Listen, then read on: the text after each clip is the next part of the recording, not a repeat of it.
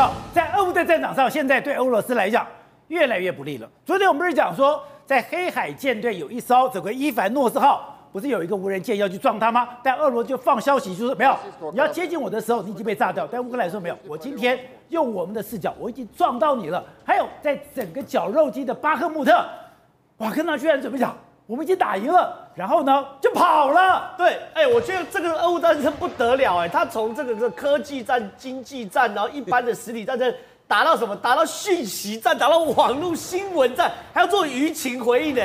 我先讲给大家看俄罗斯的公布画面，因为有天的俄罗斯的这个部长啊，就喜滋滋的公布一个画面，他说这个乌克兰哦用无人快艇要要攻击我们的伊凡赫斯号，可你看攻击失败啦，我们这个派海都被炸掉了。对，我们用这个快炮把俄罗斯的乌克兰的无船那个无人快艇打爆了，我们大获全胜。其实第一个俄罗斯也可悲啦，你就打这个无人快艇开心成这样。还开记者会，可对于乌克兰的哎，寸土不让哎。哦，一般来说，把摸比就算，对不对？就乌克兰的国防部马上公布另外一个画面，这是今天乌克兰公布的。对，这是乌克兰公布。你看，这是个无人快艇的视角。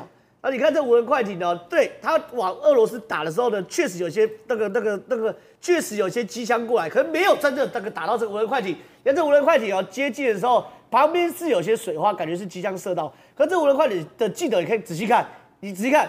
它是直接撞到这个所谓去做停止，所以无人快艇不是只有一艘，它可能有很多艘。我有一艘虽然被你炸掉，但你杀了一个我，还有千千万个我。当然是吧，我是俄罗斯乌克兰去打这个俄罗斯的军舰，弄个十艘八艘不过分嘛，一定是这样子的嘛，所以。俄罗斯哦，只敢挑成功的公布，他可能七八艘打成功一艘，开心的，可是他可能船舷另外一边也被炸到啊。所以反正呢，我我觉得啦，俄罗斯到底有没有被炸已经不重要。可是你可以看俄乌战争，这叫什么叫寸土不让？宣传在新闻上的这个对错都寸土不让，这已经是什么？打总统大选在搞的事情，对，对不对？选举的等级。那现在就像宝哥。宝杰跟你讲，这个瓦格纳佣兵团叫绕跑，绕跑，哎，很有趣哦。这个瓦格纳佣兵团的这个首领哦，是确实的有公布一段画面，这个画面，这画面呢，在网络上说说什么东西呢？说目前呢，我们瓦格纳呢已经获得这个重大胜利，然后我们要向这个俄罗斯的正规军呢移交巴赫姆特阵地啊。换句话说，这边老子不干了啊，老子不干，老子就把这些东西交给你。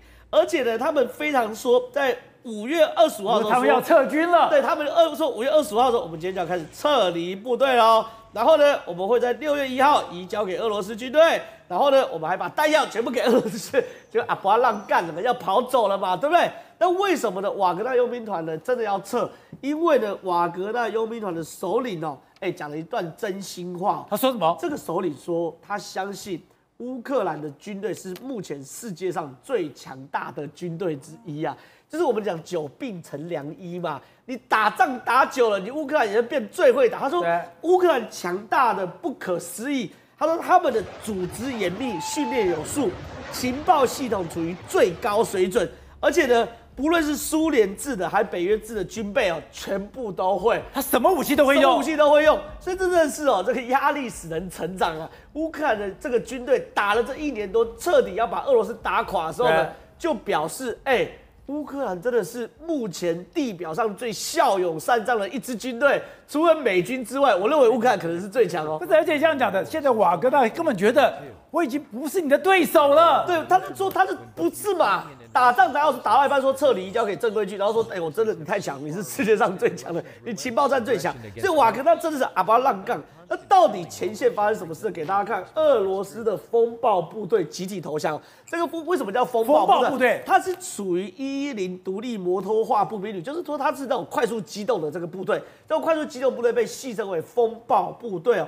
哎，这个风暴部队就这么看到这个画面哦，他是指挥官哦，带着所有士官兵哦。集体向乌克兰投降，然后投降了还录影片，录影片臭骂普丁啊！他说：“普丁啊，你给我们八零年代的老机枪，给我们不够的弹药，给我们不够的食物，让我们到前线去送死。”他说：“在没有上级的心理支持上，我们不敢上前线，我们只是待宰的肉，所以我们决定。”直接向乌克兰投降。所以现在不但是我们刚刚讲的瓦格纳居然现在往后撤跑了，第二个就是现在你的暴你的非常强的部队投降了。另外，在俄罗斯的境内，反抗军越来越多了。对，最可怕的事情就是说这些事情的俄罗斯现在多点开花。先给大家看第一个点，就是比尔江斯克。别尔江斯克是南部港口嘛？别尔江斯克这边是俄乌南俄罗斯占领的非常重要的港口的地方。哎、欸，比尔江斯克在五月二十五号的时候呢，在晚间遇到大爆炸。就炸什么？炸这个电缆线工厂，就是那个电缆线的关键节点把它打掉。但目前呢，看起来应该是这个英国支援的这个风暴之影啊，这个这个这个高精准度的飞弹去炸的，巡弋飞弹去炸。好，这是比尔江斯克。对，再看呢，别尔哥罗德啊，别尔哥罗德在乌克兰北边，在俄罗斯境内，乌克兰的北边最最接近俄罗斯境内的的的城市嘛。哎，别尔哥罗德边境，我们之前讲过嘛，是当地的反抗军，对不对？去占领的这个所谓的检查站。再来最核心，莫斯科的国防部啊，哎，莫斯科国防部竟然刚刚那个飞弹是乌克兰炸的吗？对，刚乌不是，刚刚那个飞弹是俄罗斯反抗军炸的。哦，俄罗斯反抗军。然后这个是什么？哎，这是俄罗斯的国防部在莫斯科失火了。哎，国防部怎么会失火啊？因为这个东西呢，也表示敌后渗透渗透到了这个莫斯科的国防部里面嘛，甚至呢，包括俄罗斯境内叫做克拉斯诺达尔哦，克拉斯诺达尔呢也有被无人机炸。这个地方呢是补给重镇了哦，乌南的补给重镇原则上从这边开始。结果呢，你看有无人机去炸，所以打破带回来没看。现在呢，从克拉斯诺达尔、比尔江斯克、比尔哥罗德到莫斯科都有恐怖攻击。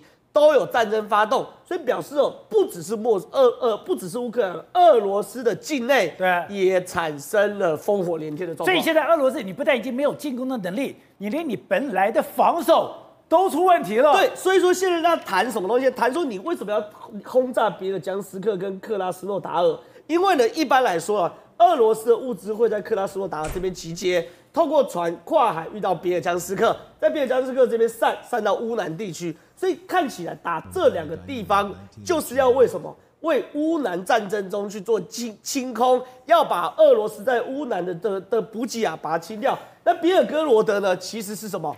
俄罗斯反抗军在俄罗斯境内做的战争行为，这样干嘛？要推翻普丁啊？他是要让俄罗斯内部烽火开呃的多点开花。可我要问，这些反抗军的武器哪里来？你不要跟我讲说是俄罗斯境内买，俄罗斯普丁自己都没有武器嘛？那这些反抗军背后一定是老美 CIA 在后面给他介入嘛，让他可以增加普丁未来俄罗斯解体的可能嘛？所以现在烽火连天，普丁可能在忙着灭火。好，所以董事长现在在俄罗斯的境内。有那种暴风雨的宁静，有一种非常不安的气氛。现在已经打到俄罗斯去了。现在所有发生的叫做战斗，叫做小中小型的战斗。那这个战斗目的是干什么呢？它不在每一个地区发生战斗，这乌克兰部队在有很多小股分散的力量，在每个不同的乌东、乌兰，还有新的这个乌西，这个比尔哥罗德。这样，他这种打法是干什么呢？他要找缺口。他要找到你防卫的缺口，对，那个防卫缺口一旦被他找到的时候，他后面就有可能做中央突破的可能性了。那个突破下去的话，就可以做出你也知道，我们我们当过兵都晓得嘛。一旦他能够做快速的突破进去的话，就变成反，就变成就变成把你这个乌东乌兰大股的部队的有生力量，做整个包围的夹杀的可能性，就是老共常讲的包饺子这个概念嘛，啊，就变成形成一个新的口袋。啊，所以他们在做，目前在探测。老公喜欢讲这句话，叫做单点突破，炸弹开花。对对对，炸弹，他他，所以他其实就单点突破，或者我们讲说，其实他是找他在找那个可以突破的点，所以有很多地方在打，很多小股力量在打，这是测试你到底什么地方，你的反应能力有多强啊。这是第一个，他目前在做这个工作，等他确定了几个地方之后，会看到很快速的大部队的运动。运动那个就是后面他说新的这些所谓，他有七万多的这种步这种步兵嘛，对，包括他的新的这种豹式坦克啦，包括他的这些新挑战者导挑战者坦克等等，这是目前陆战的部分，这陆战部分。但是我比较比较好奇的是说，这个海上无人快艇是怎么回事？对，这不因为目前全世界哈，全世界在这个所谓的海战部分。第一次有看到有无人快艇用遥控的方式去攻击大型的舰艇嘛？而有成功的案例来讲，他搞了好几次，他不是这一次，然后几个月前他搞了一次嘛？没错啊，他甚至把那个克斯大桥给炸了一块。那目前有能力发展用无人快艇、用遥控、用夹带炸药去做攻击，然后突破这个所谓的敌军的这个所谓不是所以包围这个封锁网。他有他有很多，还有海上的一些和空中的封锁网啊，你你怎么能够突破的？对，你突破的话，你会被锁定嘛？是，你看我们的我我们的雄风飞弹，我们的雄二，打渔船都可以打到啊，这怎么打不到呢？它快速好不好？对，你快速它也可以锁定啊，因为这个距离是很长，因为海上快速给你跑四十节好不好？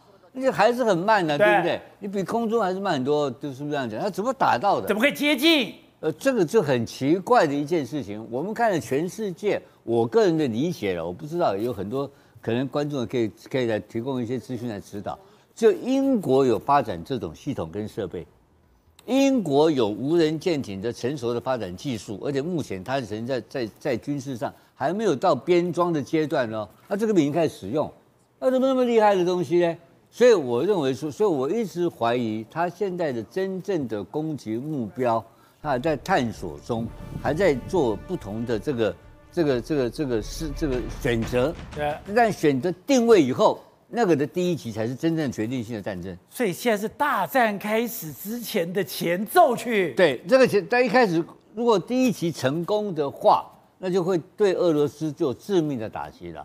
那个致命的打击才会有到后面有重大突破。那这个就是北约一直在等待的东西。好，瑞德，过去你是政战特遣队，政战特遣队做什么？就做袭扰。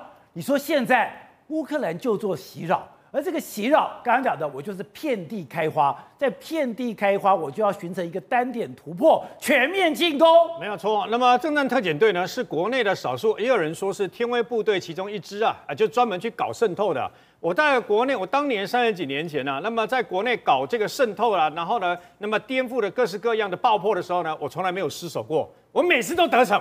我们有一次还把海海巡相关的这个的枪支都偷走，你知道吗？所以呢，事实上呢，那么袭扰破坏，然后搞爆破，一个人可以颠覆你整个部队，这就是特战部队的厉害嘛。我一直讲，我在这次乌克兰那么对付呃俄罗斯的整个俄罗斯连串的爆炸案里面，看到嗅到我昔年部队的影子。这因为当中是我们干的，你知道吗？我们甚至于会破坏袭扰，会做这个所谓的延迟引爆。因为你如果马上现场就引爆的话，你要离开的时候，他们现场就会把你抓起来嘛。所以。急躁爆药，延迟引爆，这我们都会哦。然后呢，专门针对包括炼油厂、包括油库、包括弹药库，它也是我们专门干的好事哦。甚至于对这个，比如说粮食区，呃，还有和还有你所谓的饮水用具，下去下毒啊，那对你的个车辆进行爆破。你看过兰坡的电影，我们大概都受过那样的训练。那为什么这是战争大战的前奏呢？没有错，而且要命的是，我们穿着的还不是这个所谓的军服，所以你根本不知道我在哪里。我可以隐身到老百姓里面，我也可以穿着你俄罗斯军队的军服啊！这就是当年正战特遣队那么可怕的一个地方嘛。那么很高兴的告诉各位，在昨天深夜的时候呢，一架波音七四七那么载的货机啊，载着从美国直接从美国来的这个等于说刺针飞弹、肩射型的刺针飞弹呢，直接降落在我们的机场了。这些是美国给我们的五亿美元的资源里面的一部分。那么刺针飞弹呢，事实上是肩射型的，这是我们之前哦，那么跟美国购买，马英九当总统的时候，美国都不卖，后来是蔡英文当总统用，美国才卖了两百五十枚的这个肩射型刺针飞弹。为什么？因为它太神出鬼没了。那么，哦，我们台湾有全世界最多形态的真刺针飞弹，我们有阿帕奇，那么空中发射的刺针飞弹。我们有悍马车，那么直接哦一一个发射筒有四枚啊，那么可以最多发射总共一口气发射十六枚的刺针飞弹的复仇者飞弹。第一次出来的时候就是在二零零四年三一九枪击案案发当时部署在总统，因为那时候不知道恐怖攻击到底会到什么程度，所以那一次是复仇者刺针飞弹第一次这个这个等于出来。那现在放在哪里？放在关渡哦，就怕他们的直升机大量过来嘛。关渡放了一堆这个复仇者飞弹，就专门打你的直升机，还可以打你的这个气垫船的。那除此之外呢，还有包括我们现在东沙岛、太平岛的 DMS、DMS 三脚架的并联式的刺针飞弹，但是它的机动性没那么好。今天，那么美国运来给台湾，哎，各位。我们跟美国买了两百五十枚，那么后来不是兵役恢复到一年吗？我们又加买了两百五十枚，总共五百枚。昨天半夜来的这些刺针飞弹，跟我们这五百枚没有关系，哦，是美国直接从他的库存给我们的多加的。我们另外买的是我们下订单的，包括像雷神公司的洛克希德马丁公司这些军火商呢，另外买的那些因为受到乌克兰战场上面的排挤，所以没有来。那。这些刺针飞弹过来，根据本人所掌握的线索啊，各位要不要几天？标枪飞弹跟这个所谓的那么呃相关的这个等于说托式二 B 啊、无线射频的飞也会过来，这些都是第一批过来。各位不要小看那个托式二 B 的这个的无线射频，为什么？因为我们跟美国买了一千三百七十枚，但是那么库存的先给我们。我告诉你哦，那么这个等于说呃俄罗斯的最厉害的 T 九二的相关的这个坦克不是最先进吗？曾经在叙利亚战场被一枚的托式二 B 的飞弹干掉。所以事实上，这些飞弹都过来，然后 呢，老共已经生气了。所以呢，老共他的他十一艘军舰过来了，然后呢，紧接而来呢，还有几十架的这个飞机又来绕了。但是问题是，他没有加大太大的飞弹没有发射干什么？因为在老共的认知里面呢，这些我告诉各位，这一波五亿美元的军援，他都还可以勉强接受。各位，重点在下半年另外一波的五亿美元。根据目前所知道的，可能会老共那个里面的项目可能会让老共跳脚起来，所以你就知道这今年度的十亿美元美国的军售台军等于说是军援台湾的这些武器啊，那么对我们目前迫切需要那么改变哦这个所谓的不对称战力有很大的帮助。